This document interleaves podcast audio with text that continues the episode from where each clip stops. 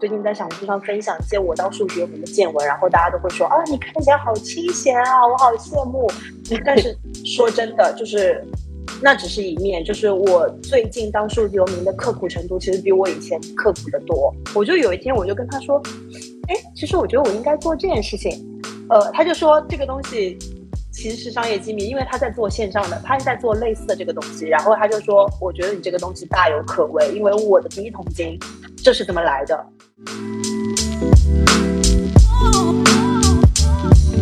我唯一的焦虑就是我没有爱好。所有人一聊天，所有人就说：“哦，我今天去冲浪了，我明天要去做冥想，我后天要去干嘛？”然后我就觉得，呃，我我没爱好。下次我再去找你玩的时候，我们之间曾经的那个回忆，其实会让那个新的城市对我来说迅速的变成一个家。我现在反而不觉得是分离，反而是我觉得是因为这些人散布到世界各个的地方，然后我会有一种感觉，就是我会在世界各个的地方都有家。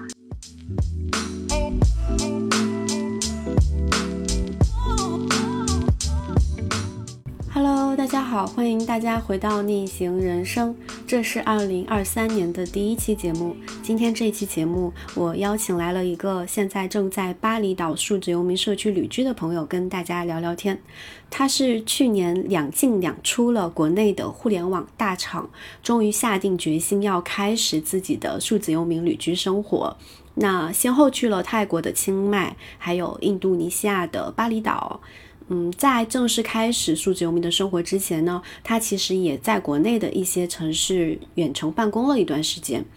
那我在跟他录这一期节目的时候，他已经在海外旅居三个月了。我在网上看到，包括他的朋友圈里面也有说自己其实，在。海外旅居的这段时间，创作力和表达欲都在一点一点的回归，而且他也在这个过程当中，从最开始在呃泰国的时候有一段时间焦虑的以泪洗面，到后面慢慢的一点一点想清楚了自己接下来想做的方式。那我看到他现在的一个状态还是非常的饱满和向上的。他也跟我说自己将来可能不想再回去上班了，虽然只是在外面漂了三个月，但是已经有这样的想法了。呃，所以这一期节目我们就会跟夏萌人聊一聊他在海外旅居的这段时间真实体验是什么样的。我们会分享在清迈和巴厘岛这边的国外的数字游民的社区氛围，以及正在做数字游民的人他们在做什么事情。他们的业务模式是什么样的？结尾我们还会聊到国内外的一些数字游民社区的现状，以及我们各自的一些观察。欢迎大家收听。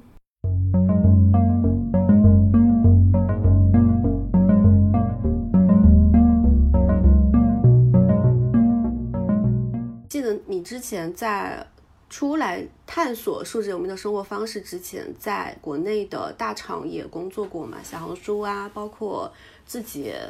然后你是第一次什么时候接触到数字游民这个概念的呢？哦，其实很好玩。其实我今年五月份从小红书离职，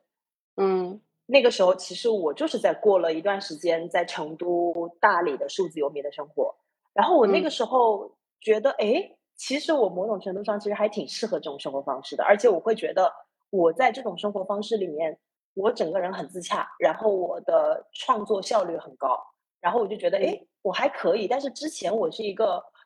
觉得啊无法想象，所以就一直不敢去尝试。但是为什么会是在今年五月份去尝试？就是因为那时候在封城，然后我那个时候就觉得上海没什么好待的了，我一定要逃出去。然后我就大概就是离开，暂时离开上海，然后去到别的城市，然后就觉得，哎。其实这样还不错，我我觉得这样还不错，所以就其实我觉得是因为今年我在中国的很多城市体验了数字游民，然后我发现哎，我我蛮适合的，然后我才有勇气说哦，我要离开中国，我要去世界的各个地方都当数字游民。我觉得那一段时间对我来说是补课。嗯，那段时间你是一个远程工作的状态吗？还是说你已经辞职了呀？五月份的时候，其实我已经是辞职的状态了，而且。最好玩的是，其实那个时候我不觉得我自己是数字游民，嗯，就我我我没觉得哦，我是 digital nomad，我只是抱着一个电脑去工作，我不觉得我是数字游民。但我后面会发现，哎，这其实你就是在做数字游民的生活，因为你拿了一台电脑，你生活在任何城市，你都可以工作，这不就是数字游民吗？对，就大家有时候说什么样的人叫数字游民，就那个概念挺模糊的。就是有的人会把它刻就框的非常的死，就是你一定要满足 A B C D 这些标准。但是如果你把它笼统的简单一点概括的话，就像你刚才说的，你带着一台电脑在任何地方都能工作，都能生活，都能有收入，其实就已经进入到那种数字游民的状生活状态当中了。嗯，对，甚至我觉得有个很好玩的是，我在成都、大理，然后广东什么都跑了一大圈之后，然后后来觉得 OK 累了，我要回家，然后我就回上海，然后我就在 WeWork 里面工作了几个月，然后那个时候就跟我朋友说，哦，上海好无聊，无聊出去，我要出去 当数字游民，就大概我跟我朋友这么讲，然后我朋友说，你现在不就是数字游民吗？你还要怎样？然后我当时觉得。不对，所以我后面就觉得哦，还是我我还是蛮幸运能够做出这样的选择的，因为其实在我最开始做这个选择，我很纠结，我要不要做这个选择？嗯，纠结的点主要是什么呀？纠结点是因为那个时候我其实是要辞掉工作的，因为那时候我还在字节工作，那份工作其实对于大部分人来说其实还不错，就是做的东西也是好玩的，然后老板对于我的话语权也很高。而且我还不用去坐班，然后薪水也很丰厚。但我那个时候就觉得不对，就是就我那个时候在小红书上班的时候，其实工作节奏也很强，但是你自己还觉得挺有希望的。然后以及你会觉得，呃，我把这一阵子辛苦的时间熬过去，我就会有收获。但我等我第二次去字节上班的时候，我整个就是。好像是你已经玩过一次闯关游戏之后，你就没有办法 再欺骗你自己的大脑了，就觉得太累了，我受不了。你已经你已经出来多长时间了？辞职到现在外面旅居？呃，从十二月份开始，十二月份、一月份、两月份，三个月。三个月你就觉得已经没有办法重新回去上班了？甚至我五月份辞职，然后 gap 了三个多月，相当于 gap 了四个月吧，然后再回字节去上班。我会有一种感觉是，哦，我去字节上班，然后我同事、老板什么都特别特别好。我离职的原因其实跟他们都无关，就我去到那个地方，然后我同事还很开心的跟我介绍说，哦，你看我们这个办公楼是一个大厦改建的，然后你食堂都可以二十四小时干嘛干嘛。然后我心里面就想说，漂亮的监狱，这可以说吗？啊，漂亮的 监狱，就是你，我就觉得完全不行。我在，而且我甚至在字节上班那段时间，我人。坐在那个办公室里面，我的大脑是宕机的，就我觉得好窒息。就我们那一层办公区旁边是 CEO 办公室，啊，窒息，我真的不行。就是我感觉可能之前我们都像关在那个。一个很漂亮的笼子里面的那种金丝雀一样的，你就觉得哎呀挺舒服的。但有一天你不小心飞出了这个笼子，你觉得外面的世界，哇，原来有这么多东西，大自然里面有这么多东西。然后你再回去，你对以前那些东西可能你就已经不感兴趣了，你就老想着外面多好呀，我还想再出去看看山川、湖泊、大海。对，或者这么讲好了，就是这也是我最近觉得上班最大的问题，就是当你在上班的时候。你脑子里面就只有一个游戏赛道，就你觉得全世界只有这一个游戏可以玩。如果我不在这个游戏里面闯关成功，我就是一个 loser。我觉得上班就是把你的这个可能性都夺走，然后被逼让你就是只卷这一条赛道。当你不上班之后，你会发现这个世界有很多种游戏可以玩。嗯，甚至你 B 你 A 游戏玩不成功，你 B、C、D 你好多游戏可以做。我觉得，嗯。我我还是很感谢上班那几年对我的经对我的训练吧，就我还是很感激。但是我现在上过这些年之后，我觉得它是一个很可怕的游戏，有点像有线游戏和无线游戏。就我们上班感觉就是一个有线游戏，它是单一的一条线，然后你是要一一关一关的去通，而且你要始终好像在跟身边的人在对比的那种感觉，有个目的地，但是。你自己出来自由职业，其实你没有什么太明确的目标方向，就是你自己就玩儿，对，就是你自己在探索，在玩儿，在找，肯定有 A、B、C、D 很多选项。你每隔几年你可能会换一个选项，但总的来说，它就是没有一个标准的统一标准的一种生活方式吧。嗯，就更相对来说可能更自由一点，当然风险要承担的风险也会更大一点。因为大家会觉得，因为我最近在小红书上分享一些我到数学有名的见闻，然后大家都会说啊，你看起来好清闲啊，我好羡慕。但是说真的，就是那只是一面，就是我最近当数字游民的刻苦程度，其实比我以前刻苦的多。就是因为如果，因为我我最近开始会觉得说，我在做的这个东西，我觉得是有意义的，然后我有热情。如果我有意义，我有热情，我就想要把它做得更快一点。但以前我就会觉得，哦，我老板想做而已，哈，你懂啊？就会有这种感觉。嗯啊，那那我们回现实一点，就是那你做数字游民，你具体在做什么？就是大家肯定要赚钱嘛，要养活自己嘛。我我前一个月我就在疯狂发视频，然后我这个月我开辟了所谓知识付费这个赛道。我我首先上个月我一直在跟我朋友，我们在开发一套呃怎么说出你可以理解叫做出海营销的课件。是因为我们在跟一个很有名的做出海营销的公司合作，然后我们之前就会在想说，我我们原来的第一条思路就在说，好，那我们现在就是在给不同的企业做出海营销的顾问。但我们几个后来一想，就是觉得如果继续给别人当顾问的话，那本质上还是在工作，我们就觉得这个赚钱效率不高。然后我们最近就在开发这个出海营销的课程，就这个课程就是我卖一份跟我卖一千份、一万份没有什么差别。然后我们最近就是在跟一些人在慢慢的在打磨这个这个东西，然后觉得很好玩。然后这个是跟朋友合作的项目，然后我自己就会觉得，哎，既然这个课程我也有有一个怎么说，有有了一套 SOP，那我为什么不能继续复制呢？所以我最近就在复制我自己的 IP 孵化的课程，然后跟数字游民规划的课程，然后我觉得哦。而且我最近就是又在看《纳瓦尔宝典》，呃，首先听起来很像一个那个鸡汤，但是你们可以去 YouTube 或者什么东西去搜。纳瓦尔是一个非常有名的投资人，然后他大概就在说，财富真正的财富绝对不是以出卖单位时间为，就是如果你想要富有，你不可能出卖单位时间来实现富有。你的你的你想要获得真正的财富，就是你一定要去找到那些所谓高杠杆的杠杆。对，然后呃，复制它的边际成本为零的东西，然后我就一摸索说，啊，他自己会给到一些建议，譬如说投资，呃，代码媒体。首先，投资跟媒体，我呃，投资跟代码我不擅长，我也学不会。那我就觉得，哎，那我应该用我自己做媒体的能力，然后以及去做内容的能力。然后我就觉得，哎，那好，那复制不同的课程对我来说，现在就是一个最适合我，然后我又很信心把它做好的东西。听下来，你现在比较清晰你要做的事情的方向嘛？但是一定一定是有一个探索期和摸索期的。探索期和摸索期的过程当中，你肯定也有一些试错的时候啊，有有一些哎呃无头苍蝇一样不知道该做什么，好多选项啊，就应该有那个阶段。对对对，我自己复盘我的两次 gap 的阶段，呃，也不能说 gap 的阶段，就是我的两次探索期，但我也不觉得它是错误的。但是对我来说，可能不是效率最高的。我在五月份离职的时候，那个时候我也是觉得说，哎，我不想要。我觉得五月份离职的时候，我那个时候的状态很还是很很天真，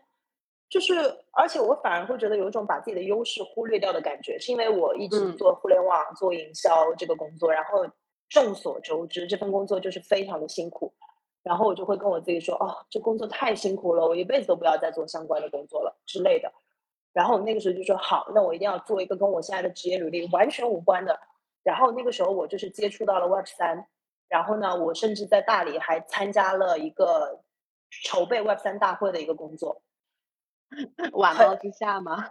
？Yes, true，就是那个。然后我跟你说，再说一个扯的，我有多不擅长 Web 三这个东西，就是我们这个东西前不久就给我们发了工资，然后这个工资是以加密货币的形式，然后我们当时每个人就要申请一个账户，就是加密货币的账户。加密，他大概就会给你一个助记词，然后我心里想说，那助记词，那我就把截图放在我的电脑里喽。然后我把截图放在我的电脑里，然后我现在换了一台电脑，然后最近他给我发了工资，然后我突然发现那张截图在我上一个电脑里，然后上一个电脑已经不在我这里了，然后我就会觉得，你果然不适合 Web 三。为什么 会讲这是一条，也不能说这是一个弯路，是因为我那个时候在做 Web 三大会。我自己非常知道这是一个趋势性的行业，然后我应该去了解。呃，我身边的人也是行业内还不错的人，但我真的就是对这个金融这些东西不感兴趣。就是我每天也还是会跟身边的人聊天，然后也会跟他们说：“哦，你有没有一些学习资料可以给我？我要学习。”No，不看，完全不看。主要是你也看不懂，所以你看不懂，然后你也没有办法。就我还是。没办法对一个我完全不感兴趣，即便它是趋势性的东西，就是愿意沉下心来去了解。所以这是第一段弯路时间，就是我说哦，我要做 Web 三，刚好可以以赛代练，我可以去做一个大会，然后迅速的进入到这个行业，不行，完全不行，我连工资都拿没拿到手，对吧？然后第二个阶段其实就是我在清迈的那个阶段，然后在那个阶段，我们当时我觉得呃，它也不算弯路吧，它有点像是呃。因为我现在在做出海营销相关的东西，但那个阶段有点像是这个东西的探索期。但那个时候，我跟我朋友想要做一个呃出海 MCN，因为我知道很多中国的企业现在想要投放国外的一些网红，但他们联系不到，然后因为时差，然后因为一些文化差异，然后也没办法对接。然后我就会觉得，哎，一首先一我很懂中国的，我我我认识很多中国的品牌，然后我很懂得中国品牌的这些投放的需求是什么。然后我人又在国外，我可以认识到一些所谓海外的网红。那我们那个时候觉得好，那我现在要做一个出海的 MCN，然后就每天找资料，然后发邮件问，然后去干各种东西。但我后来又思考，如果我要在自由职业的阶段做这个事情，那我还不如直接去给一个比较成型的 MCN 当顾问呢，还可以躺着赚钱，对吧？然后我那时候觉得这个事情也不对，而且。那个事情本就是出海 MCN 这件事情，本质上也是一个出卖单位劳动时间来赚取收入的这么一件事情。就譬如说，我接到一个 case，那每个 case 我都会盯啊，尤其是在创业初期，我我其实就是会亲力亲为啊。然后我现在就觉得，嗯，呃，我想要赚钱，那我不想要再赚辛苦钱了。我我愿意，我愿意花时间去认真工作，但我不想要我的每次工作都是用我的时间去交换的。我想要去做一些能够利滚利的工作。其实很多人选择自由职业、数字游民，都想要这种赚钱方式。相对来说，他的单位时间效率更高一些。嗯，不然就是其实跟在职场打工没啥区别。嗯，对，因为我自己在之前的大厂上班，因为大厂的离职率非常高，然后我甚至后面成为了一个离职博主，就是因为我最开始在网上就在发。我就是要离职，我我不管你，别跟我说什么现在经济行情不好。呃，我观察到我的大厂离职的同事，他们很多人还是会大概在一段时间之后，他们会迅速的返回职场。我为什么会觉得他们会迅速的返回职场？他们就会觉得说，哎，我帮别人做一个这个东西，它可以抵得上我半个月的工资，那我这一个月我做十个，那岂不是就是收入翻好几倍？但他们忽略了说，数字游民其实接单率这个东西其实是不稳定的。就你，你这个月可能会接十个单，你不可能下个月还接十个单，你就是会有波动的时刻。可是有很多人就会觉得，我接受不了这个波动的时刻，我就是要回去稳定的上班。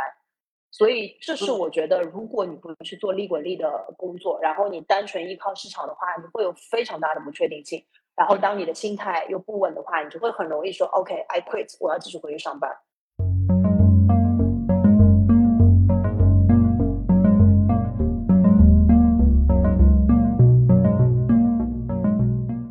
那你现在呃辞职上一份工作辞职到现在几个月的时间嘛？接到几笔比较大的订单或者说收入了吗？我之前看你小红书上说 说你的 几个月赚的钱比上班的时候多，这是呃就是这个问题，就是首先一那个播客其实是一月份的时候录的。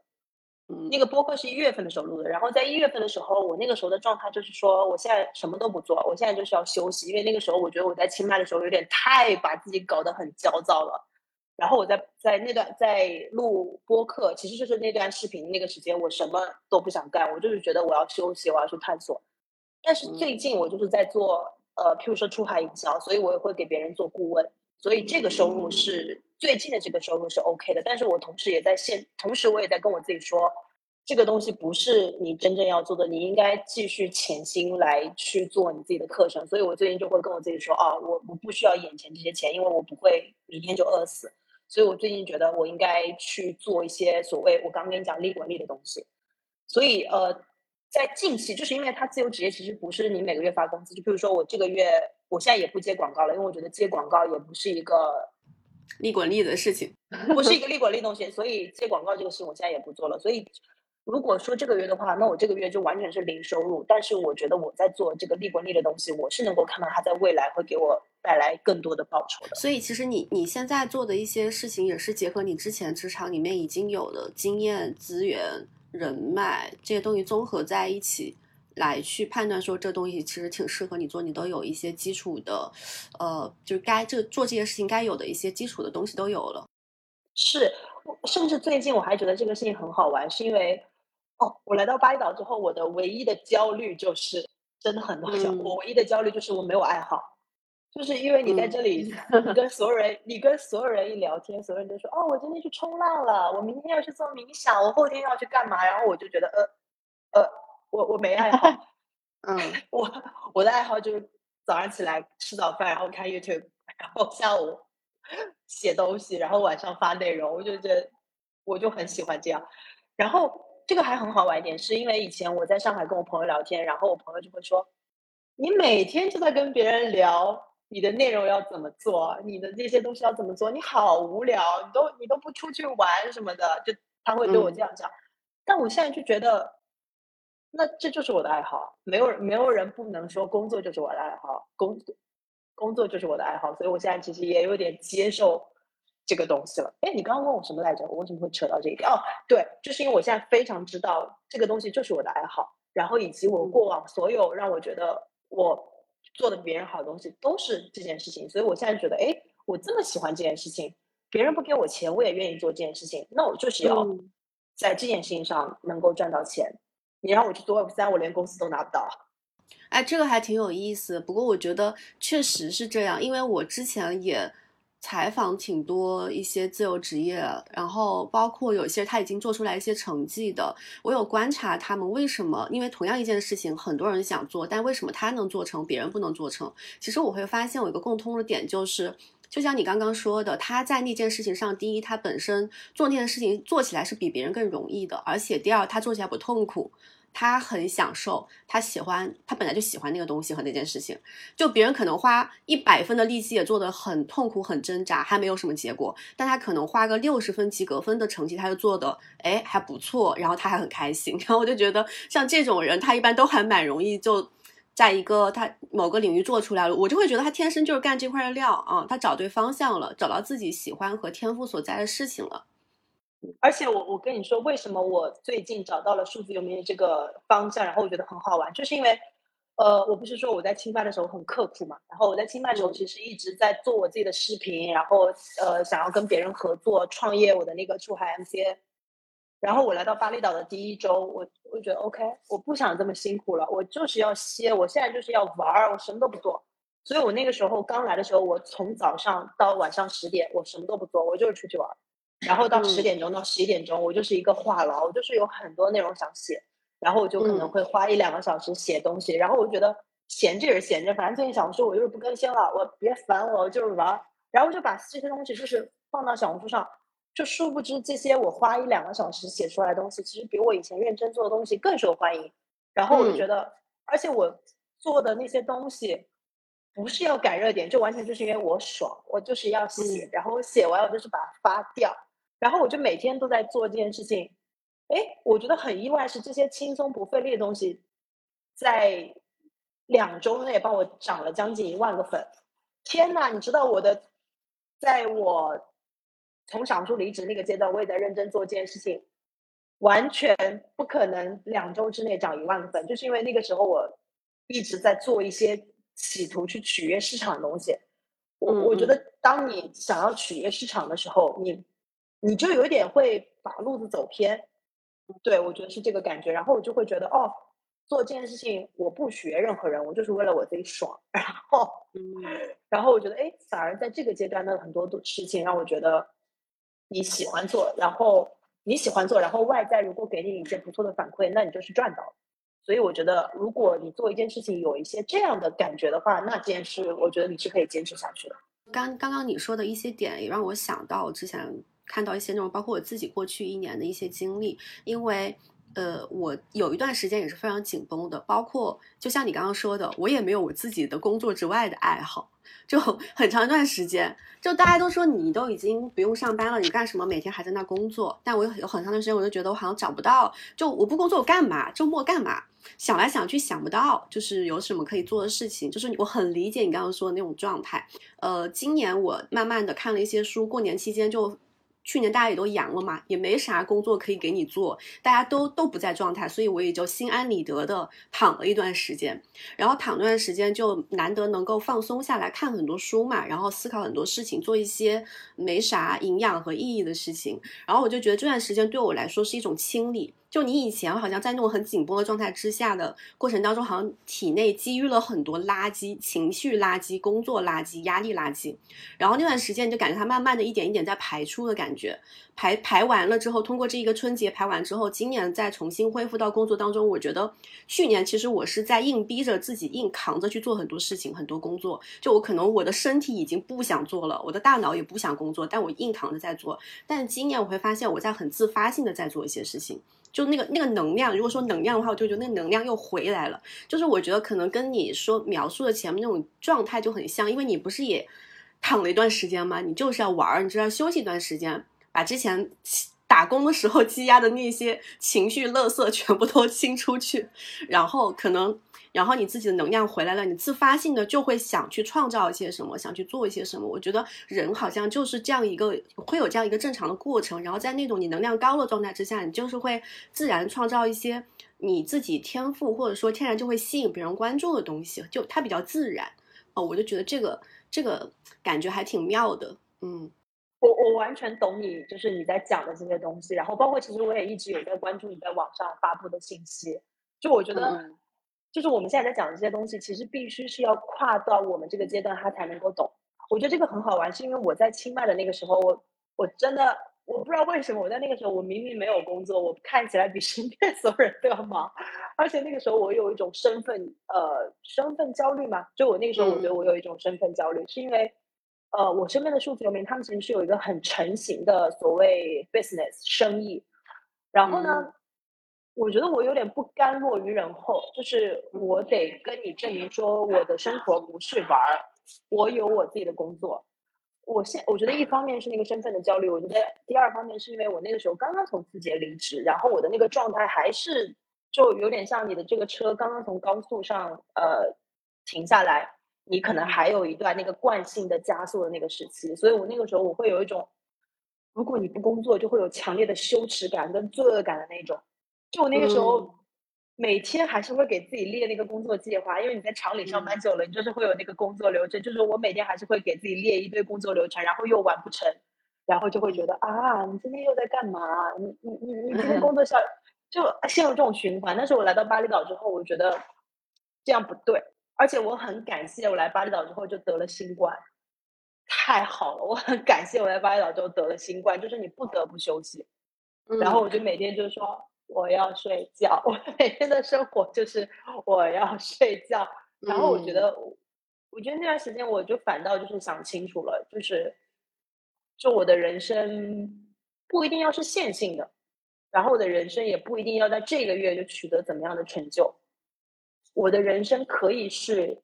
探索期，它不用都得是不停的摘果子的时期。我觉得是这件事情其实是最近来到巴厘岛慢慢想通的，所以。这就是为什么我很爱巴厘岛的原因，是因为我觉得巴厘岛帮我清理了很多不必要的欲望。嗯，我觉得我每天的工作，每天想的东西都很简单。就比如说刚刚在跟你聊天的时候，我巴厘岛的朋友就还在说我们中午去吃饭哦，一点钟我就觉得 OK，好好好。就每天就是大家都生活在一种非常纯净的状态中，就也没有人跟你聊说啊，投资要投资什么？你那个包包买了没有？我觉得哦，太好了，太清静了。那你在巴厘岛这那边的一个，呃，就是认识的一些游民朋友们，他们大概的状态是普遍是这种工作生活比较有节奏、节律的状态嘛？因为你不是说他们其实还挺工作还挺勤奋的，他们其实都蛮规律的。就首先一，他们都作息很规律，也不能这么讲，因为有的人是跨时区，但是据我所。可以这么讲吗？因为我也不知道他们睡觉的时候在干嘛，但是我觉得他们其实，因为他们的身材每个人都很好，他们每天就是你问他们今天就 How's your day，然后他们就说哦工作啊，工作之后去锻炼，就是我不知道他们是讲真话还是讲假话，但是他们身材的确就是很好，然后吃的也很健康，然后就像我昨天跟一个呃。做他现在是在做国际猎头，然后他也相当于是他应该不用去坐班，他就是我不知道他具体做什么。然后我就在说，哎，你你一般在巴厘岛一天都干嘛？他说他早上五点钟会起来工作。我就说，Oh my god，他他早上五点钟起来工作，然后工作完了之后回去煮饭，然后煮饭之后下午可能就会去锻炼，去健身房锻炼，然后傍晚就会去沙滩散步，然后晚上的话可能就去跟朋友玩，或者说干嘛。然后我就觉得哇，五点钟起来，我我跟你一比，我还是输了的那种感觉。所以其实我觉得还是需要这种社区的氛围，大家在那个里边能马上进入到工作的这种状态。嗯，然后一个人在家的话，真的很容易很容易躺在那种氛围之下，不自觉的你觉得嗯要做点什么。就像我另一个朋友，另一个朋友，我的我的下一期的那个海岛工，我也会采访他，他就是一个。他其实就是巴厘岛旅游大使，就是其实我是有点被他吸引来到巴厘岛，因为他那个时候就不遗余力的跟我说巴厘岛太好啦，你快来什么的。然后我就想说到底有多好，但我来了之后，我就会发现其实呃，首先一你需要那个氛围，就那氛围还是很重要的，就是你看到一个大家都在认真工作的状态，你也会进入那个状态。我觉得第二点还是因为是本身大家都是在共同过这样一种生活方式，这本身就是一个筛选，就是你可以迅速的跟他们聊到说。哎，你在这种生活方式当中，你有什么让我借鉴的点？比如说，你有什么经验跟教训？你有什么坑让我别踩？就是你可以很轻易的找到那个同伴，然后甚至因为大家本身都是自由职业，然后你的生意模式，可能你们之间的生意模式互相也有可借鉴的地方。我觉得这个是为什么数字游民要住到一起，然后生活在一个聚集区的一个很重要的原因。嗯，那你有从？就是巴厘岛那边数据我们身上有学到什么新的商业模式和做生意的方法吗？我现在为什么要去觉得我应该开发我的这个课程？就是因为首先一，我觉得这是一个我要从我这个人的 IP 化变成产品化的一个过程。就是因为大家一直在说做品牌，那你到底要怎么做品牌？你做品牌，你就是得有货。那我我我自己就在想说，我的货是什么？那我觉得我的货就是因为我过往这些年的。职业履历，然后我这个人的思考跟洞察，那我现在在做这件事，然后这件事就是在巴厘岛跟一个做线上教育的从业者，我跟他聊出来的。我就有一天我就跟他说，哎，其实我觉得我应该做这件事情。呃，他就说这个东西其实是商业机密，因为他在做线上的，他在做类似的这个东西。然后他就说，我觉得你这个东西大有可为，因为我的第一桶金就是这么来的。然后我就觉得。有道理哦，然后我就就就相当于，其实他是帮我开了一个口子，他帮我就有一个在这件事情上已经成功了的人跟我说这件事你可以试试看，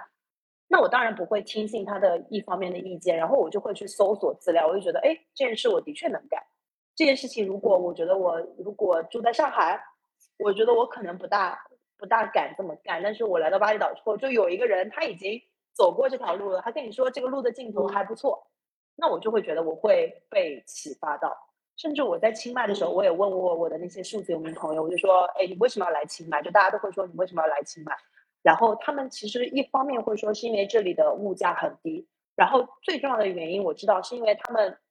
就是想要带着他们很多对他们自己目前生意模式的疑惑来到这里找同类，而且我觉得当数字游民他们都很 open minded，他们都很乐意去分享。很乐于去把自己的成功的经验分享出来，他们不会说哦，我的这个商业机密我不告诉你。我我记得上一上一期视频里面有看听你们探讨，就是常见那边常见的一些。职业类型都有哪些？数字游民的类型，我我看大概看了一下，我感觉其实跟国内很多自由职业者从事的方向，就我过去几年总结的，好像差不多。技能类的，就是出卖自己的、出售自己的技能类的、技能服务类的，然后这么投资类的，然后还有一些这个咨询类的，对，然后还有一些卖信息的，大类好像是这几类。我不知道你在海外还有什么什么其他那边。还有还有一些交易类，就是因为加密货币其实是在中国是灰色地带，但在世界上其实是正常的交易。然后很多人他们是做交易的，就是这个东西，因为首先一我对于这些东西真的是不擅长，但是我有跟他们聊过，他们譬如就会说，呃预我乱讲啊，这段话完全是我的一些偏颇理解啊，就比如说他们会预测到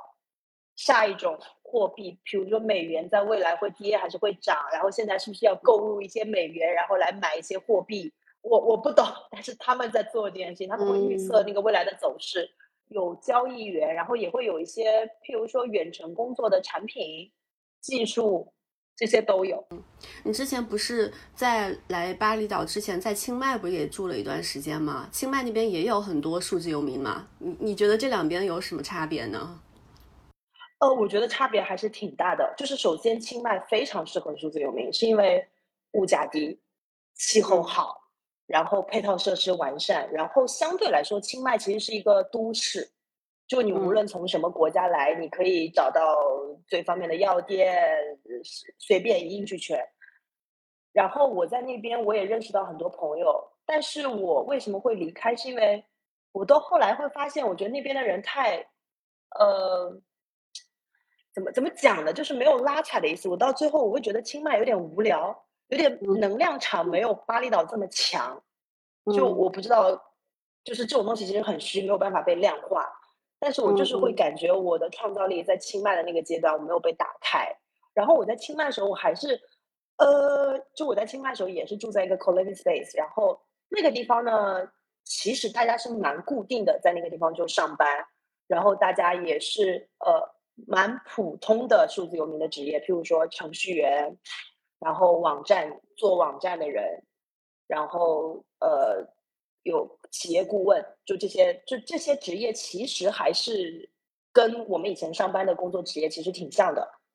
所以大家还是在聊一些哦，你的工作是什么？我的工作是什么？然后我觉得更多是一些 small talk 吧。我在清迈，我觉得所有的体验都非常好，好吃好喝好玩，然后也交到很多好朋友。但是我最受不了就是大家聊天的话题还是。城市那一套，就哎，你的工作哦，你的生意模式要怎么扩展？你的怎么啊？就它很好，但是我觉得还是蛮都市的。所以我在清迈的时候，我的思维还是按照我以前工作那个思维在在运转。然后我甚至有一点被我身边那些刻苦的人所过度影响到，就是他们非常认真，然后我说 OK。你们认真，我也不能输。你知道，夸张到我在 Colin Space 有一张办公桌，然后那张办公桌就我很喜欢那张办公桌。那张办公桌是一张户外的办公桌，然后我其实很想坐那张办公桌，但是那个就是先到先得。然后我有一天七点钟起来，我就发现七点钟起来这个应该可以被我抢到吧？No，七点钟已经有人了，很夸张。所以就是清迈那边，主要是你刚刚说他们那边数字游民做的是比较。普通的数字游民的，那巴厘岛那边有什么不普通的呢？我觉得巴厘岛更野一些吧。就譬如说，我在巴厘岛认识的朋友，呃，譬如有意大利人，但是在巴厘岛住了三年，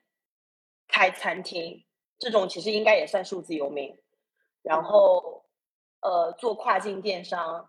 这种，我觉得是巴厘岛的人路子比较野吧。然后再有一些就不太方便透露了。这么讲好了，我觉得在清迈认识的那群人，本身大家的呃教育背景、职业履历其实还是挺相像的，就是就是大家一说，大家就说哦，我是什么欧洲商学院毕业的，然后我是学数学的，就是大家还是一群蛮中产的人，所以你们都 对，其实还是蛮精英的人。讲真，就是他们的圈层比较固定，因为在清迈的生活的舒适度其实要比巴厘岛生活的舒适度要高得多。就是生活的便利程度来讲要高得多。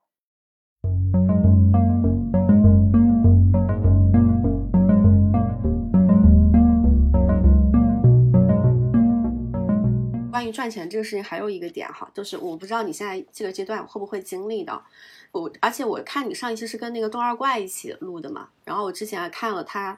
网上我在朋友那看到他有一段话，我觉得说的真的是心声，就是呃国内嘛，你想搞一些人文的艺术的，有有有品质有逼格的类型的东西，他们往往是不赚钱的，就是大部分哈。赚，也不说有赚钱，但大部分不赚钱。但是你要做一些商业的东西，商业层面的一些事情、一些项目、一些东西，它是能赚钱。可能很多你的同行 看不起，然后就是会处在一个你想做的那种有格调的事情和赚钱的事情中间，就是没有。很难两全的这样一个阶段啊，呃，很多人可能也会在这个阶段就是很纠结做自由职业的人，特别是从一些比较人文领域的人转出来做自由职业的。首先，就比如说做知识付费、做课程，或者说，呃，你要去把自己当做一个产品去营销去卖，很多人第一关卖不出去，就是拉不下那个脸。所以我不知道你有没有这种感受。我我懂，就是这个东西。上期我跟周二怪，其实我们两个就是。有达成一个共识，就是就就我们俩总结那个观点，就大概就是你对于钱的这个阅历你要干净。就我赚这个钱，今天是为了赚钱，还是说要实现我的个人价值？那如果你要实现你的个人价值，你就别赚钱。就是就是你你你不能什么都要。然后我关于这个点我 totally 懂，是因为呃，首先一你做内容，你的那个标题，你可以完全按照你的那个。读者风、意林风就起一个我觉得很美、很美的标题，但是你知道这些标题就是不带流量的，对，所以我现在就是我放弃我在标题跟封面上的这个逼格，我的这个标题我就是走一个流量风，你懂？当这个流量风，那就可能不是我内心最想表达的东西，但我觉得那我还是会在这个平衡当中找到我的那个平衡，甚至我那个时候还跟我忘了跟谁在聊，说我们作为。博主，我们怎么看待接广告这件事情？就是你觉得广告一定是侵害的，侵害你内容的这个部分吗？然后我们俩就会觉得，其实不一定，你可以找到一个平衡。你不可能说我这个内容你给我钱，我还得要做出我的格调，那为啥？就我觉得这是一个平衡的东西吧。就你不可能什么都要要。嗯，对。我觉得这个这个问题是不光光是一些自由职业新人，很多我观察到行业内的一些内容创作者吧，而且是已经还有不错成绩的粉丝量还挺多的一些内容创作者，嗯，好像都会纠结这个问题，就是呃，一方面广告跟跟自己想做的创创意跟广告商业之间的关系，还有一个就是呃标题党跟自己真正想做的内容之间的关系，好像大家一直会被这个东西困扰。嗯，我我现在完全心安理得，我现在完全就是觉得这东西不重要，就是我对我自己的内容有足够的自信。那我这个内容本身是好的，我只是非常擅长去营销我自己，即便这个营销手段在很多人看来是格调不那么高，但我不 care 这个东西。嗯，但这个东西对我，在我最开始在一条工作的时候，那个时候对我自己就是。就心里过不了那一关，是因为我是一个学新闻出身的人。然后我们学新闻出身的时候，我们会有一个观点，就是你不能有黄色新闻。就这个黄色新闻不是搞黄色那个新闻，就是你不能用一种过度渲染的这个手段，然后来博取大家的注意力。但我那个时候在一条工作的时候，我们每天就是要取很多 博取别人眼球的标题，而且我非常擅长去取那种博眼球的标题。然后我那个时候就觉得啊，你好像啊，就不对，你不能这样，你你就一就是每当我取一个很博心博眼球的标题，我就会跟我自己说牛。然后第二方面就是说，你老师怎么教你的？你老师怎么教你的？但那个时候可能是因为我刚大学毕业，我还是我不知道，就是我觉得这个世界就是非黑即白，就你要么就这样，要么就那样，你没有一个中间地带。但我现在我就会觉得。这对我来说不是一个问题。就如果你能够做到又叫好又叫座的东西，那你真的太牛了。而且这两个东西不是非黑即白的，就不是代表你格调高雅就不一定要怎么说。就像姜思达，姜思达他的东西，我觉得内容是好内容，但是又最近又很有流量，我就觉得 Why not？为什么不可以实现？就像我跟中二怪那期视频发出来的时候，我自己也会有一个纠结，是因为我们聊了一个多小时，然后我我。剪了好几版，我剪了一个二十分钟的版本，因为我觉得每一句话都是精华，我每一句话都要要。然后二十分钟的版，对我我有一个二十分钟的版本，最后我一段段删，一段段删，最后还是删到了七分钟。然后我其实最开始发的时候，我不认为那个七分钟的视频能够跑得起来量，因为七分钟的视频，然后我们也没有在搞笑，它不符合我对于这个平台大的趋势的预测，我觉得但我当时就觉得这视频我聊得很开心，我就把它发出去，我为了我自己爽，我什么都不管。但是它这些反常识的东西还是能够获得一些流量，即便这个东西其实不是非常怎么说，不是非常爆款体质的东西。对，我也是通过那支视频开始。认真的翻你之前所有发的一些内容，因为之前我其实在网上刷到过好几次你的内容，就是从你说你做那个辞职博主那个阶段，我经常会偶尔刷到，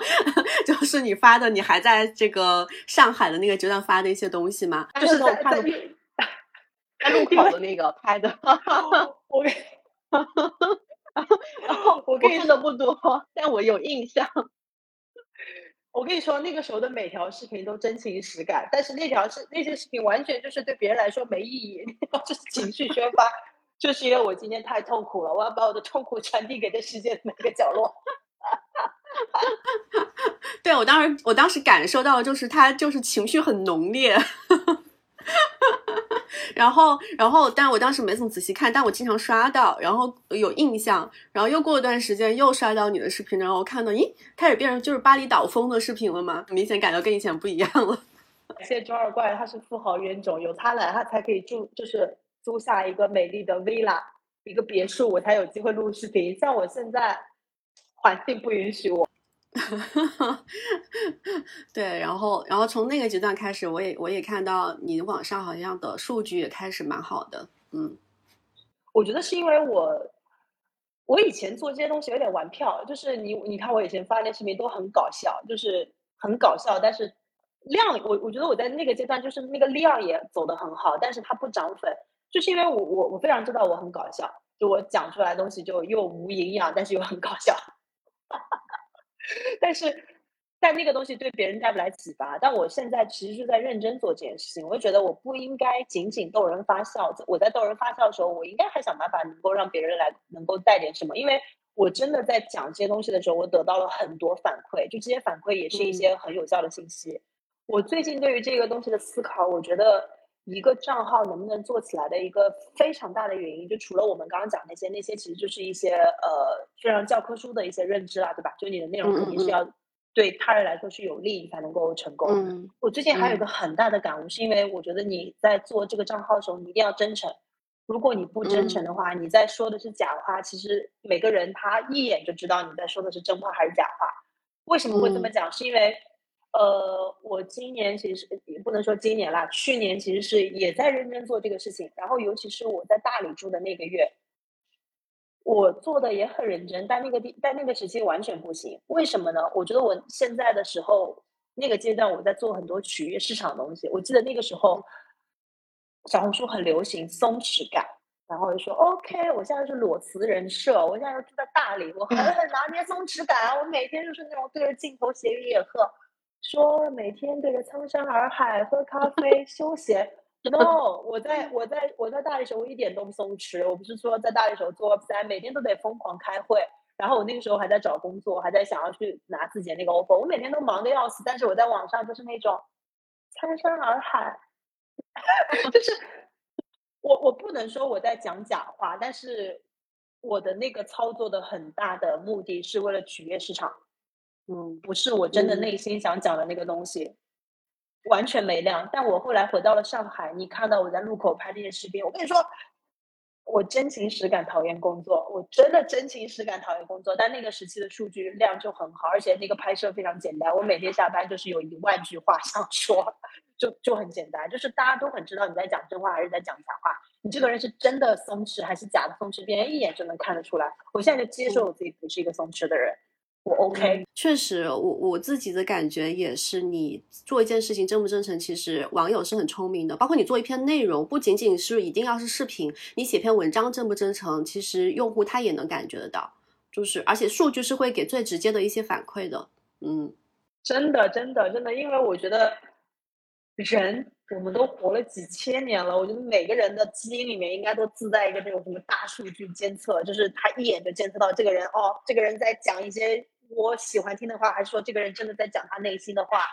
这很简单。所以我每次在网上看的那种视频，什么三句话我让男人为我花了十八万，我就在想说，怎么可能会有人相信这种视频啊？这视频在讲什么？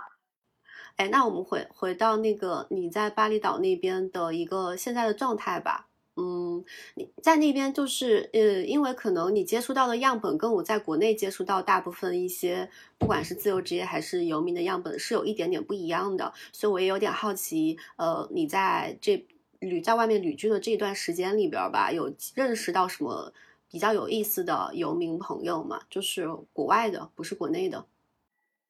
哦，有意思的话，哦。我前天遇到一个，但他其实不算是游民，但是他蛮好玩的，是他是一个印度裔的英国人，然后呢，他从小在英国长大，然后他即将要去澳洲工作，然后因为呃从巴厘岛飞澳洲很近，所以他相当于是好像先从英国飞来巴厘岛，然后再去再去澳洲去工作，然后我觉得很好玩，就其实又。接到真诚这个点，是因为我在清迈的时候，我也会认识很多朋友。你知道我最大的一个烦恼就是，你跟这些，他们基本上都是欧洲人，就是你跟这些欧洲人，你根本就没办法敞开心扉聊天，你们就永远在聊一些 small talk，就是什么哪里的餐厅很好吃，哪里很好玩，什么什么什么。就我到最后，我就想说，别跟我聊这些，我不想跟你聊这些，我就会沉默。嗯，但是。来到巴厘岛之后，我们聊天，我就直接跟他说，我就说来吧，你对中国有什么刻板印象？说出来，真诚一点说出来。然后就反而就是，就大家就是打开话匣子，然后就聊得很很开心。然后他也会吐，他也会跟我说什么啊？我在英国急当急救医生的时候，有一个人枪从这里打进来，他竟然没死，哇，真的太神奇了！就是就是大家会就直接聊这些东西，我觉得还蛮好玩的，而且他也会说。呃，就是他现在不想要在欧洲一直待下去，他想去世界其他地方看一看。但是他也会觉得说，他因为他是医生，他去澳洲好像是因为他们医生那个执照是可以跟澳洲通行的，但他不可能去像像我一样全全部去。他就觉得他可能也要去探索，说怎么样可以做真正的 digital nomad。然后我觉得，哎，这个 deep talk 还让我觉得蛮好玩的。然后我觉得，而且我觉得他聊的比我。多的，他了解中国比我了解中国的视野更多元。然后还有前几天是在就在隔壁的这个意大利餐厅吃饭，然后有个阿姨跟我聊天，然后我们就在跟阿姨聊天，然后阿姨刚开始就说：“哦，好很很多。”你说到这个，我觉得很多很很好玩的地方，是因为就是那个阿姨，然后我们就一聊，就会发现她是一个中医，她学的是中医，你知道吗？她学的是什么 草本针灸哦。他又比我了解中哪个国家的？意大利的吗？澳大澳大利亚，澳大利亚，澳大利亚，澳大澳大利亚人，然后住在巴厘岛，然后在这里做针灸。懂？你凭什么做针灸？我还没做针灸呢。然后还有前几天遇到一个人，那个人他是帮，呃，他是一个丹麦人，然后他帮一个美国在丹麦的货运公司，应该是做一些翻译工作还是项目管理工作，我具体没有知道那个。但我为什么会觉得他好玩的一个点是？他两年之后要去中国交换，所以呢，他对中国文化非常了解。他甚至知道中国的赵雷，然后知道中国的那个什么 Hi Brother，就他甚至知道这些乐队。然后我觉得哦，还还蛮好玩的。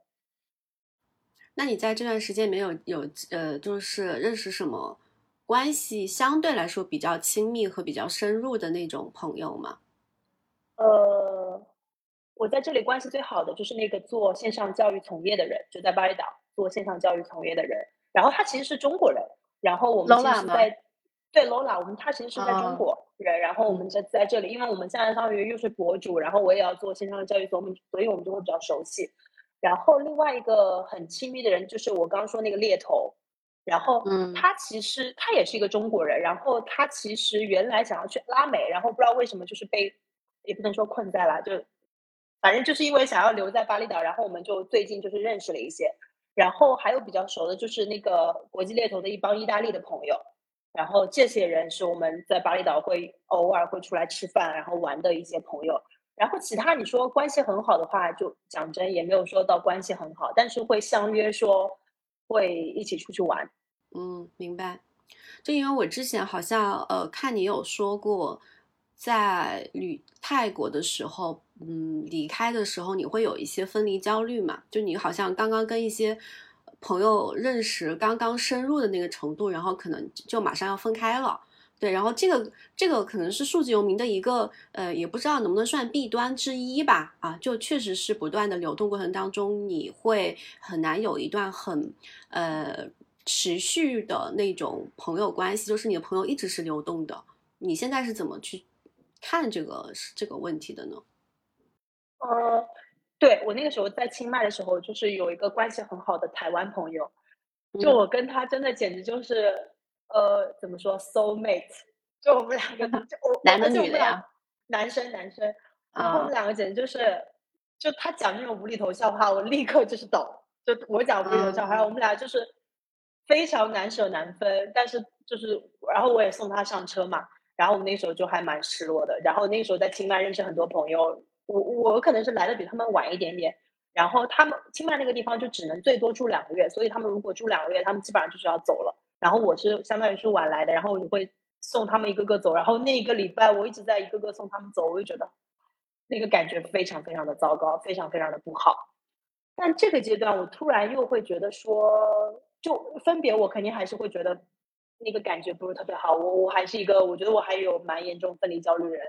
但就像我最近发那个朋友圈，就是因为呃，就比如说我像我上一个跟你讲的那个那个印度裔的英国人。就我们也会觉得哇，我们聊得好，我们聊得好来，然后我们也会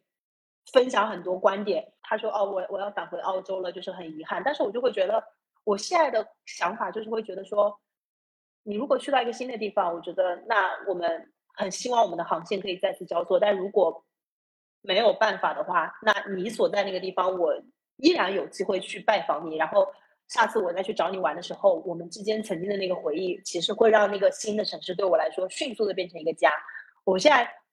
反而不觉得是分离，反而是我觉得是因为这些人散布到世界各个的地方，然后我会有一种感觉，就是我会在世界各个的地方都有家。因为我我记得我那个时候在清迈跟大家就是 say goodbye 的时候，然后大家会说哦来澳大利亚找我，然后来什么什么地方找我。如果你来这个地方找我，你一定要跟我讲。我就觉得。而且我觉得大家不是在讲漂亮话，是真的会这么做，因为我知道我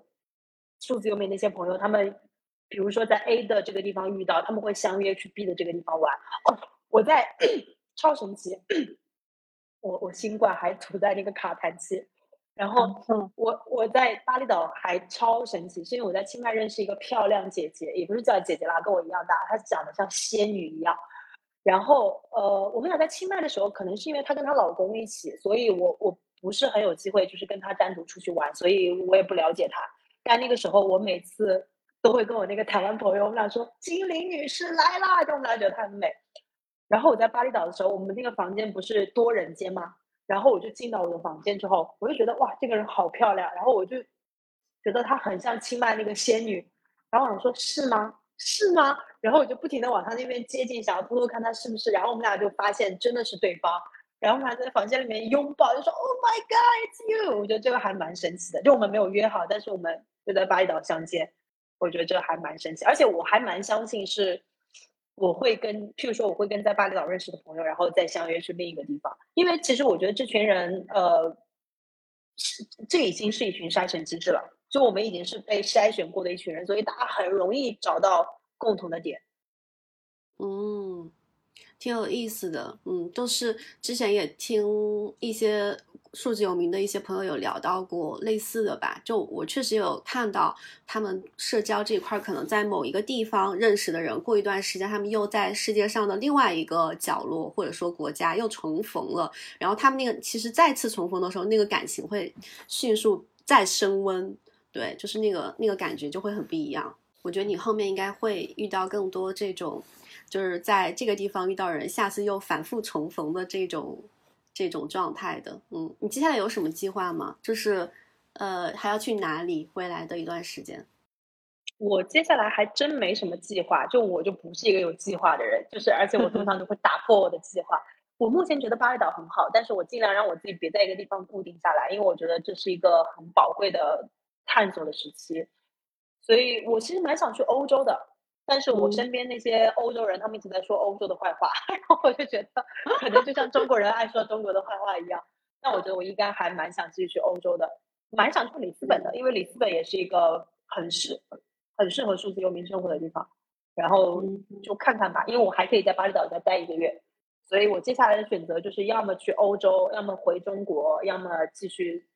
回巴厘岛。不确定，看到时候我我通常都是很容易被那个人所影响，就有一个人跟我说啊这里很好，来来来，come to visit me，然后我就会真的去找他。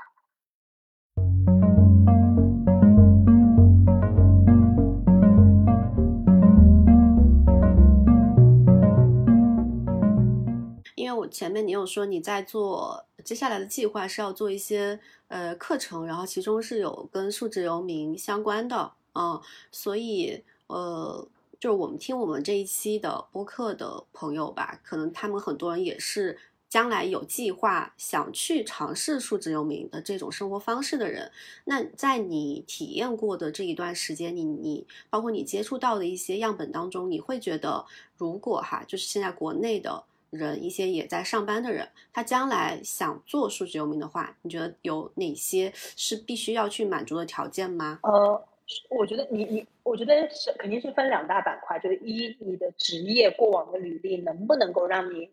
呃养活自己，对吧？我就不说暴富，就能不能让你养活自己。然后我觉得这个其实都不重要，因为我是真的觉得每个人他都有无限的可能性，这是真的。然后我觉得最重要最重要一点，其实是你这个人的特质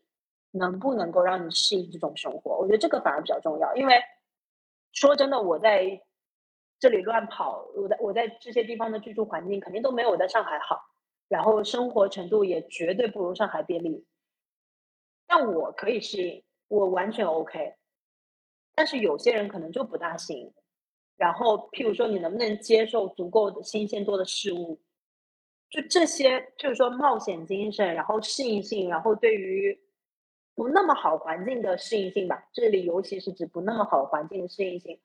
我觉得这些反而是你能哦，还有最重要一点就是你的社交能力够不够强，就你能不能去到一个地方认识新的朋友，然后你的你是不是足够开阔？我觉得这些反而是很重要很重要的一个原因，因为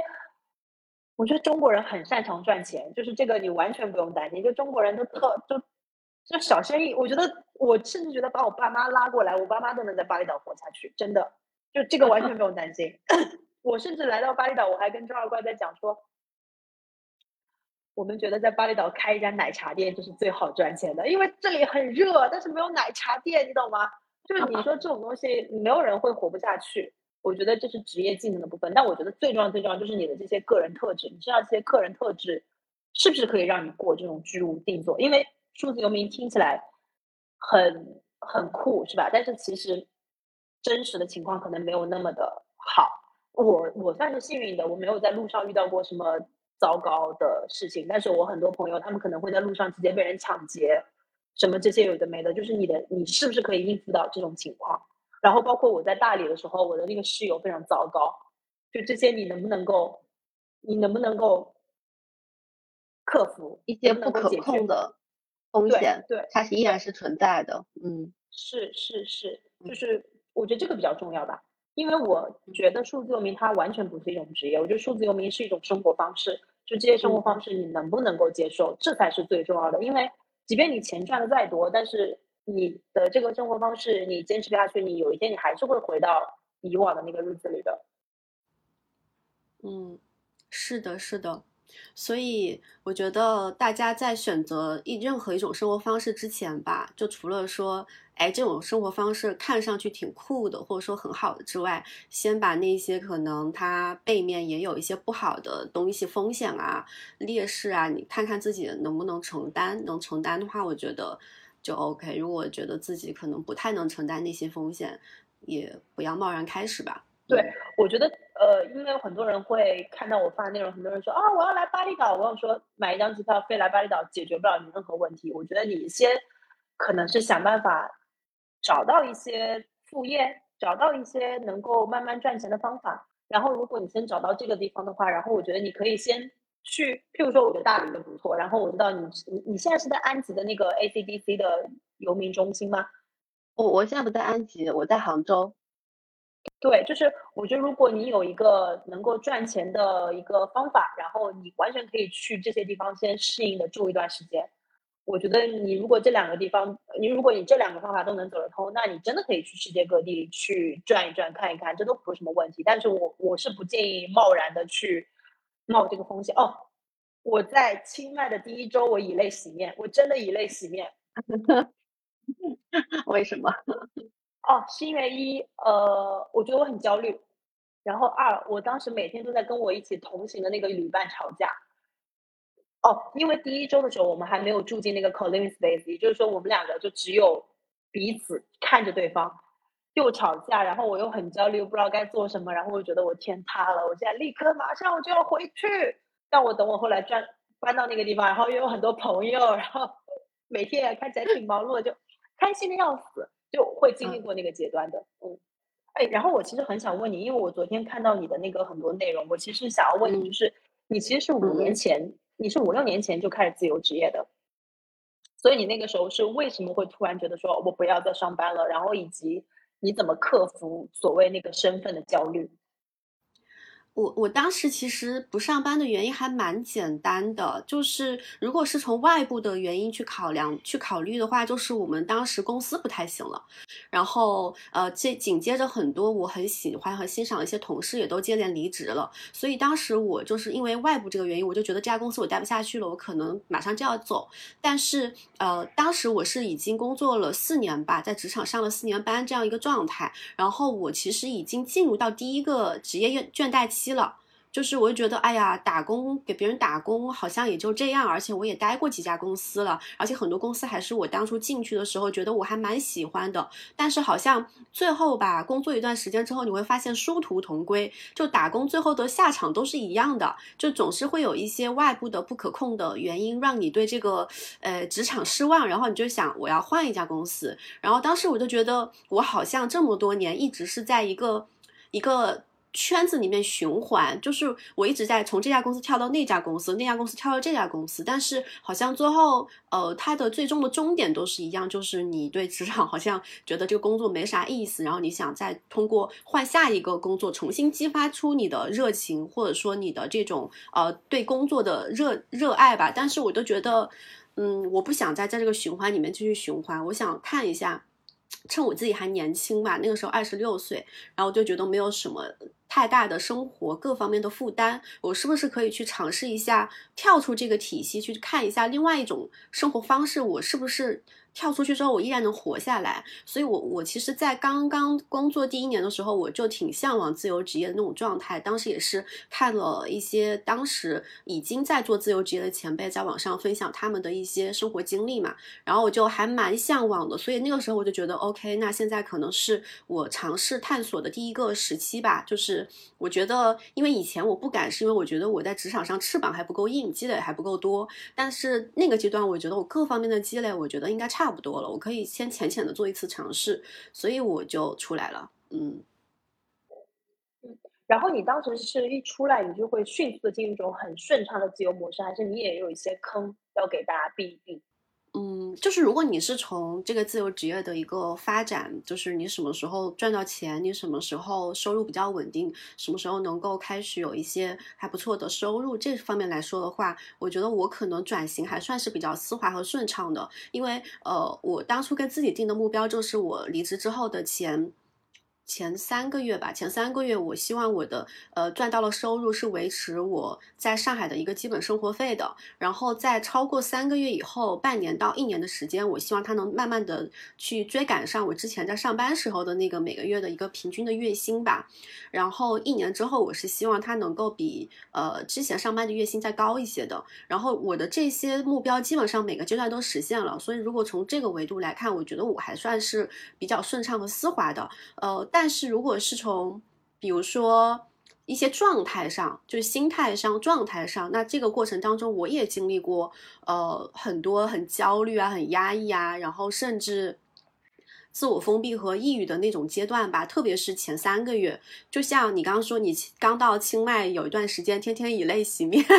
然后我刚刚，我刚刚的第一个月吧，第一个月那个时候，因为还没有什么收入，你也不知道你想的这些很多设想到底能不能实现，你每天只知道埋头在那吭哧吭哧干，但是呢，结果你不知道哪一天它能兑现，能有收入进来，能看到曙光。然后与此同时，你又看到这个社交网络上你以前的那些同事朋友。天天都就是哎呀，升职加薪，然后就是好像每天过得风生水起，前途无限光明。就在这种无限对比当中，你又看着自己天天在花存款，因为以前在职场上面的时候，你这个存款是直线，一直是一个上升的曲线的。然后你突然有一天，你这个存款 要停滞甚至下滑，你就内心非常焦虑。然后那段时间，其实我每天就是反复横跳，就是在。可能每天早上、每天晚上觉得哇，我好牛逼，我有这么多想法，我好勇敢，然后赶紧都记下来，我要明天早上起来我要干这个干那个，然后可能到第二天又进入一个很丧的阶段，就哎呀，这个事情真的能成吗？好像还没有收入，什么时候能成？然后就是处在这种反复横跳的阶段阶段吧，就第一个月都是这样，但就是。靠靠一股硬气撑下来，就是你会觉得我都把这个我要做自由职业要干嘛干嘛的这个狠话给放出去了。如果如果我就这么灰溜溜的，啥结果也没有，又重新重新回去上班，就觉得挺不甘心的吧。所以前面的三个月就是真的是硬撑下来的啊。然后那个阶段你要说有什么坑的话，我觉得可能。呃，我我我其实最开始刚出来的时候，我做的事情还比较杂，就是可能我在第一个阶段，我会把那些我觉得我稍微感点兴感兴趣，然后又有一些收入的事情，不管它收入多低吧，我都去尝试一下。就甚至我有一些朋友到上海这边来去搞一个什么线下活动，缺一个人去现场看一下，给个几百块钱，我都去干了。就是就是啥事儿我都去干，就是那个阶段确实是，嗯，只要是。呃，我感兴趣的，然后我觉得能带来一点收入的事情，我都去尝试一下。但是我到尝试到第二个月或第三个月的时候，我会觉得，因为我每个月会做那个统计分析，就哎，我每个月。这些这个月我做哪些事情，然后哪些事情是带来收入的，然后它的占比大概是什么样的？我那个时候每个月会做一个这样的表，然后月底的时候就复盘一下，我就会发现，其实很多事情和很多精力花出去带来的回报是非常低的，而且我自己好像没那么感兴趣，但是我的精力都分散出去了，而且我那个时候同步在做的最核心的两件事情吧，三件事情，一个是我在做自媒体账号。第二个是我在做一些接一些商业上的撰稿，就是呃文案呀，然后一些什么广告的一些软文啊，然后什么这些东西七七八八的。第三就是我还在做摄影，就接一些人像摄影的单子。但这三块其实你要老实说，你想把哪一块发展的很好，都是需要全身心投入精力去做的。而且我又是一个呃相当于想把副业变成正业主业的这样的一个转型阶段。但是那个时候因为我的时间精力就很有限，我的精力又很分散，我就没有办法。在每件事情上做的很好，所以就一直很撕扯，就。很长一段时间就很来回的撕扯在很多个事情上，然后又把自己绷得很紧，就没有任何社交，然后也没有什么就是不敢休息，就觉得哎呀这个时间拿来休息太奢侈了，就有有一两个月是这种状态，其实很不好。然后到第第第三个月的时候吧，我复我就复盘了一遍之后，我就觉得我必须得下定决心去砍掉一些事情了。就是一个人，我是觉得一个人同一个时间阶段是呃只能做好一件事情，最多两件。就是到头了，我我一定要至少要砍掉一件事情，所以后来我就把摄影那件事情给砍掉了嘛，因为我觉得当时我当初我想做这件事情，是因为我觉得呃它是我一个很感兴趣的兴趣爱好，我想试试它能不能变成我将来的职业，但是我真的把它变成职业之后，我会发现。呃，如果是呃让我自由发挥的那种创意创作，我很喜欢。但是当它变成一种职业，有一些外界的标准、客户的标准去限制你的自己的自由发挥和创作的时候，我是很痛苦的。而且这个钱我赚了，我也不开心。而且我对于一些什么摄影技能的技巧的精进啊、设备啊，就是那对我完全不感兴趣。我感兴趣的其实创意的那部分，我感兴趣去创作，而不是那些技术技能。所以对比那些将来。呃，在摄影这条路上走得更远的人，我我会发现他们无外无外乎是开始慢慢的去呃开摄影工作室，或者说是去教一些摄影相关的一些课程，或者说是嗯就是呃，积累更多作品，成为这个领域的一些专家或者说艺术家，我会发现那条路其实我自己是没有那么向往的。我就觉得，既然它的长远的未来几年的那个发展路线我都不向往，我现在干嘛还要做这件事情？我重新把它变成一个爱好，不就可以了嘛？所以我就把那条很果断的把那个摄影那块给砍掉了。但它其实，在初期确实给我带来一些很基础的一些维持我生活成本的一些收入，嗯，但是我就觉得没必要，就短期内这个钱不赚也可以，我的时间是更更值钱的，所以就投入更多的时间精精力，专心去做一些文字类的和呃媒体新媒体类的一些内容了。所以在那个阶段之后，其实再往后。我觉得我做事情会更有重心一点，就是我会知道哦，我所有的力气是往一处使的，而不是到处分散。这个可能是你要说坑的话，这可能是一个吧。呃，其他的坑，我觉得我好像没有踩太多，因为像比如说，呃，我是一个做事情比较审慎的人。我辞职这件事情出来之前，我想了很久，然后我我我都提前存钱，都存了好多年，然后攒钱，就是不上班不上班资金，攒攒了好久。但我觉得攒的啊，差不多了，够我。就是哪怕一分钱不赚，我也能活个一两年了。那我就觉得，就我才出来的。包括辞职之前，我把那些我将来要出去旅游的那些什么护照啊，因为你离职之后，这些很多护照签证很难办。我提前在职的时候，都把它要几年前、几年前都给它弄好了。然后包括五险一金啊、社保啊，就是这些东西，我以后要怎么办，我都搞清楚了，我才出来的。所以在这些方面，财务上面的坑，我倒没有太多。嗯。我自己会觉得，因为我为什么会问你这段话，是因为我昨天晚上在研究你的内容之后，我觉得非常受益。是因为就像我刚刚跟你说，我刚辞职来到泰国那段时间，其实是有一段以泪洗面的那一个状态，我就会觉得，我为什么还没有迅速的有一笔收入来到我这里？我怎么还不马上成功？就是就之前你在上班上久了，你对于那个成功的定义就是每个月到点有一笔钱，有一笔钱进来，你就觉得那才是成功。但你当自由职业的初期，你不可能迅速的实现那个所谓收入不断的在增长。我觉得大家需要，如果大家需要数字游民，我觉得大家真的是需要有一个半年的时间，大家就是接受这半年时间，我就是在积累，我就是在转换赛道，然后我就是不会立刻马上有收入，然后你不要有任何心态上的那种崩，你需要情绪稳定。我觉得度过这个阶段，我真的觉得一切都会好的。所以，就比如说像你，你其实给了一个更具体的实操的那个。方法嘛，就比如说前三个月我其实收入稳定就可以了。我觉得如果大家有这个心态，就给自己阶梯式的东西，我觉得这个东西心态上，我觉得当自由职业最重要的就是心态，真的，对，是的，因为呃，我记得你昨天就是有一个问题是说返工率大概有多少，是吧？就是有多少人后来又重新回职场了？然后我就想了一下这个问题，其实我会发现，就是那个返工率比较高的阶段，其实。就是一般就是这个探索期的阶段，可能是三个月到六个月，甚至一年之间吧。就一年以内，我我我观察到我身边的样本，就是一年以内重新繁殖，呃，重新回去上班的几率是比较高的。超过半年到一年，如果还没有摸索出来什么嗯自己能够赚钱的一些方式的话，基本上都会撑不住，重新回去了。但是，一旦如果他坚持了一年以上，我就坚持一年以上，我觉得他，我我观察到大部分坚持一年以上，你让他重新再回去上班已经比较难了。他已经他已经适应自由职业的那种节奏了。就你让他重新回去，他觉得很痛苦。有人可能会，我我倒认识有人，他自由职业一段时间之后重新回去上班的，但上不了多久他又重新 自由职业了，受不了了，已经受不了职场的那套模型了模式了。我非常懂，是因为我在第一次从小红书离职的时候，我大概就是三个月，然后三个月我就回去上班，所以我现在非常感感谢我在字节那段工作，真的是，我觉得工作强度有点大到直接把我逼走。我觉得如果他再再再再轻松一点，我觉得我可能还会继续待在那边，但就是太累了，所以我就觉得我身体不行了。我觉得，嗯，就有很多人会说什么啊，工作辛苦，但是如果有。很高的学习，或者说对我的职业履历来说有很大的帮助。我现在经历过这些，我真的觉得这种工作你此生有过一次，你就不可能再第二次了。我觉得人的那个精力就是会被损耗。然后我自己会觉得，就像你刚刚说的，因为我在大理的时候当数字游民，然后也会认识到很多可能原来在一线城市工作的人，然后他们之间蛮普遍的一个现象就是，比如说他们呃辞职，然后辞职可能探索一阵子，觉得啊不行，我还是得回去上班。然后他们可能还是能够迅速的找到一家不错的公司。然后上了一段时间，觉得哦自己还是不行，然后又不上班，就又拿工资在养活自己。然后我甚至有一天跟一个朋友在聊，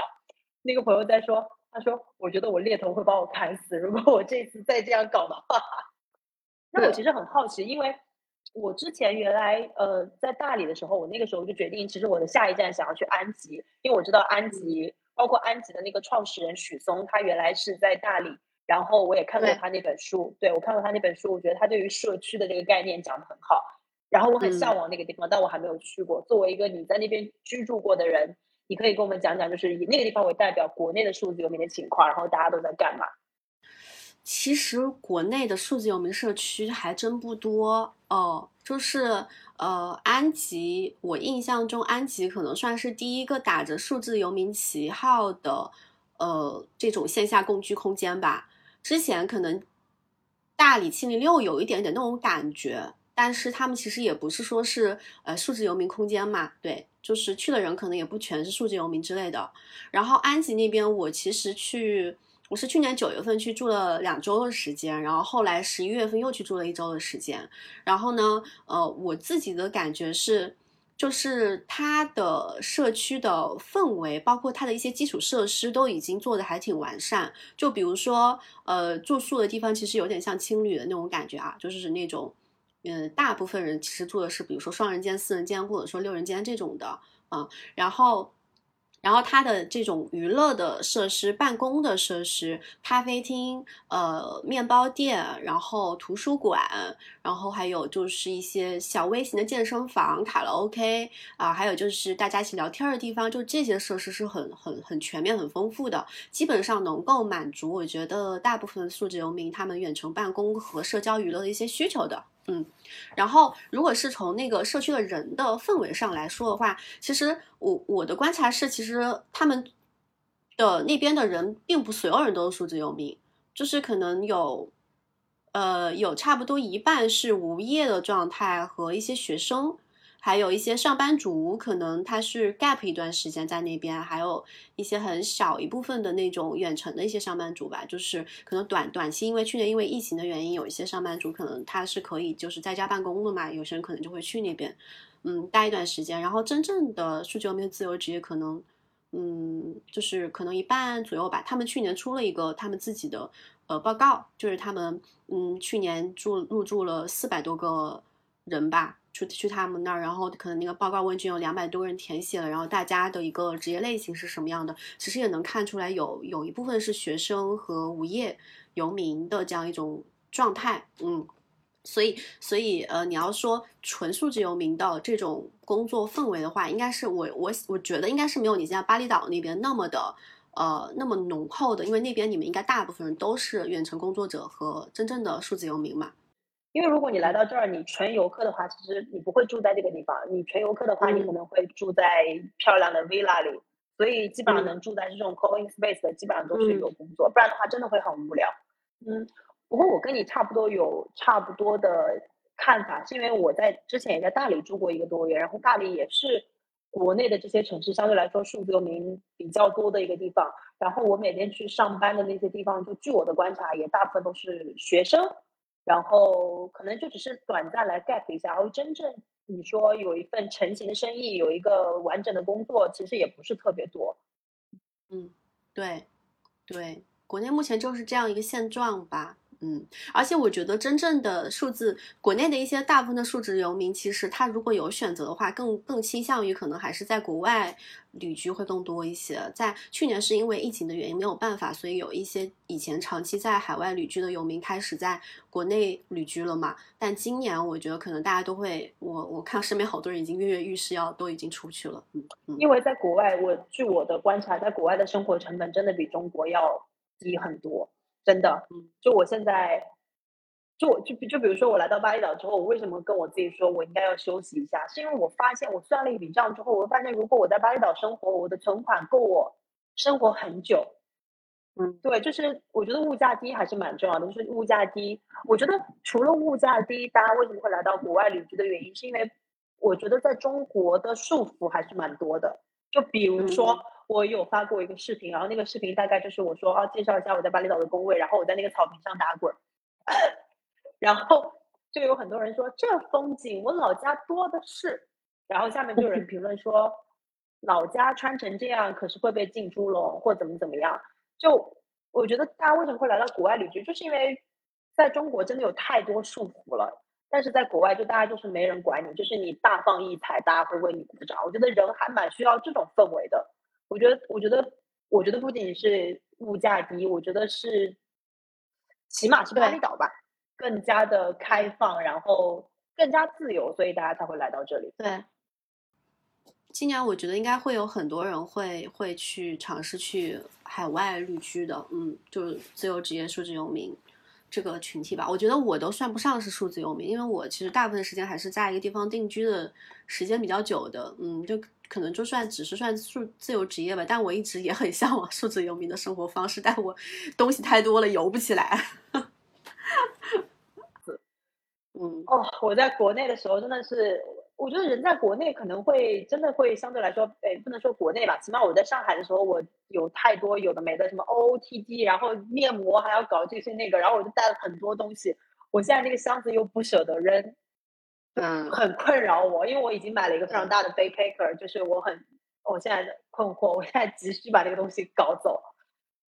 所以我觉得数字游民第一课要学会精简自己的生活。极简自己的生活，我觉得当你的生活没有那么多选择的时候，其实你会活得比较简单。就是你的行李，就像我跟很多数字游民聊天，就说：“哎，我们还是会用上海的那套，就说：哎，你现在 base 在哪儿，或怎么怎么样？”问这种问题，然后他就会说：“我 base 在哪？我 base 在我的行李箱。”就我们结尾，那你今年会有什么新年计划，或者是有什么期待吗？现在已经二月份了，还适合问这个问题吗？我今年，我今年其实，呃，之前确实给自己定了一些目标和计划。然后今年最核心的一个是，我也要去海外旅居，长至少要去海外旅居个几个月。真的是去年憋疯了，然后今年真的好久没有出去了，非常非常想出去。嗯，所以今年就给自己定了一个目标，是不管怎么着，我都要出去旅居个两三个月吧。嗯，然后。然后其他的可能更多的是一些，如果是工作上的话，就可能我我我们想把我自己今年创业的项目做得更稳定一点吧。然后嗯，让它以正更更公司化的那种，就是更正规的公司化的那种模式去运转。因为去年其实还是有点项目制的那种感觉。然后如果说生活方面的话，我今年给自己的一个目标就是，希望今年自己能够真的放轻松，学会放松。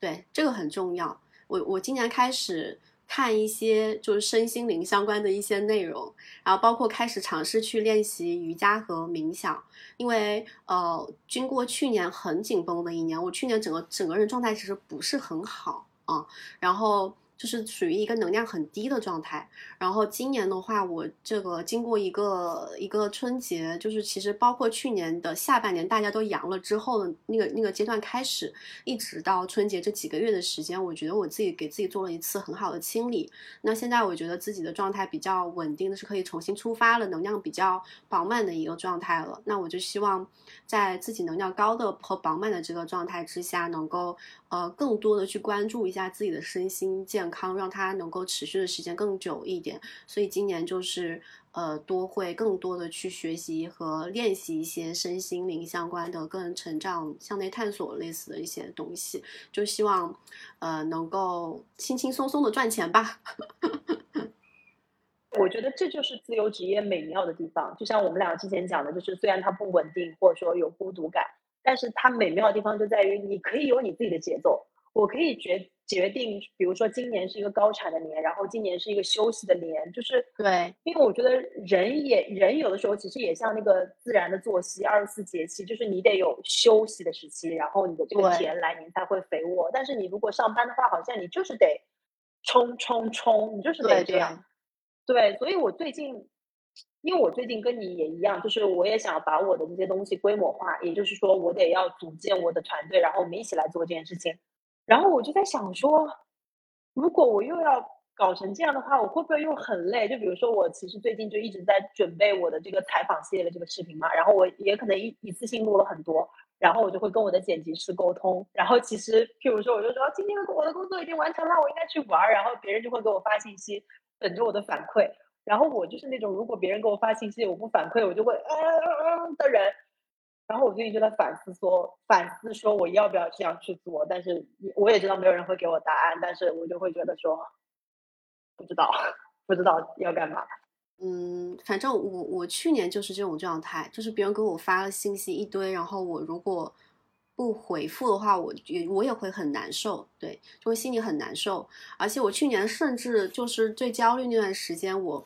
我只要手机上有新的微信。这个信息弹出来哈，我就马上会浑身不舒服，我就会很焦虑。我看到有一个微信弹出来，我就很焦虑那种状态，就很心烦，就心里很烦，很焦躁。然后我就觉得，真的，我就觉得这种状态就真的是现代人的一种现代病，像信息信息焦虑症那种感觉。然后我自己给自己的方法就是，嗯，我会去有意识的每个段时间做一段，就是每周工作四小时里面有一个，比如说媒体斋戒嘛。就你就是有那么几天的时间，你啥都不看，然后你信息也不回，但你提前跟身边的人打好招呼，你，呃，哪段时间你是可能不回复信息的？如果有非常紧急的事情，你就打电话通知我。但是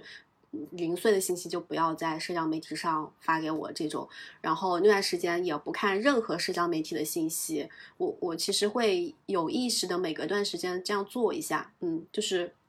然后我我会发现以前我因为我运营的这种社交媒体。账号特别多嘛，呃，加起来。上十个，所以我每天要看好多平台的信息啊，然后嗯，你就觉得好像你一段时间不看，你就错过了很多信息。然后我去年其实有一段时间是大概有一周的时间，我就没有看这些平台的任何信息。然后一周之后我再重新回来，我再去看哦，上一周可能大家发了一些什么东西，然后我就看来看去就觉得嗯，好像还是那些东西，我没有错过很重要的信息，就我没有觉得我。我以前会觉得我一天不看我就丧失了好多信息啊，就是可能里面会有一些机会或者说很重要的一些趋势什么，但是过了一周你再看就觉得嗯挺无聊的，都是那些就看不看都可以，然后反而就会觉得呃心态上会好很多。我现在就基本上不会有事没事就去刷，就是我会有意识的，我想起来我想起来某个人可能集中性的看他最近发了什么，或者说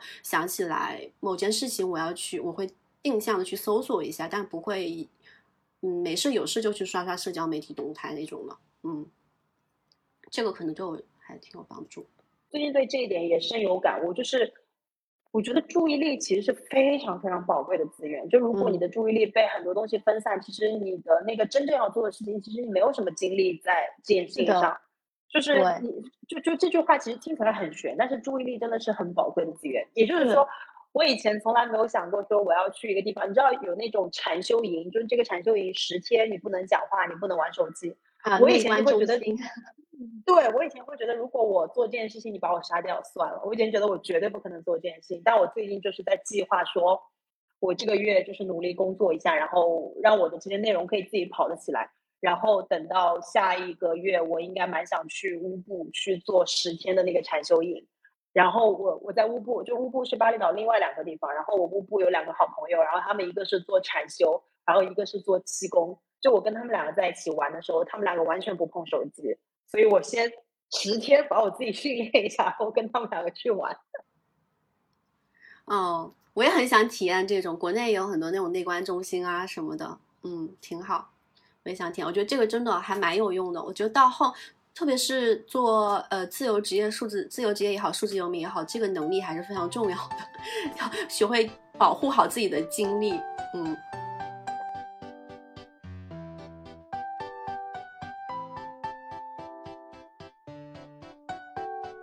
本期节目到这里就结束了。如果你对我们的本期内容感兴趣的话，欢迎在评论区积极的留言互动。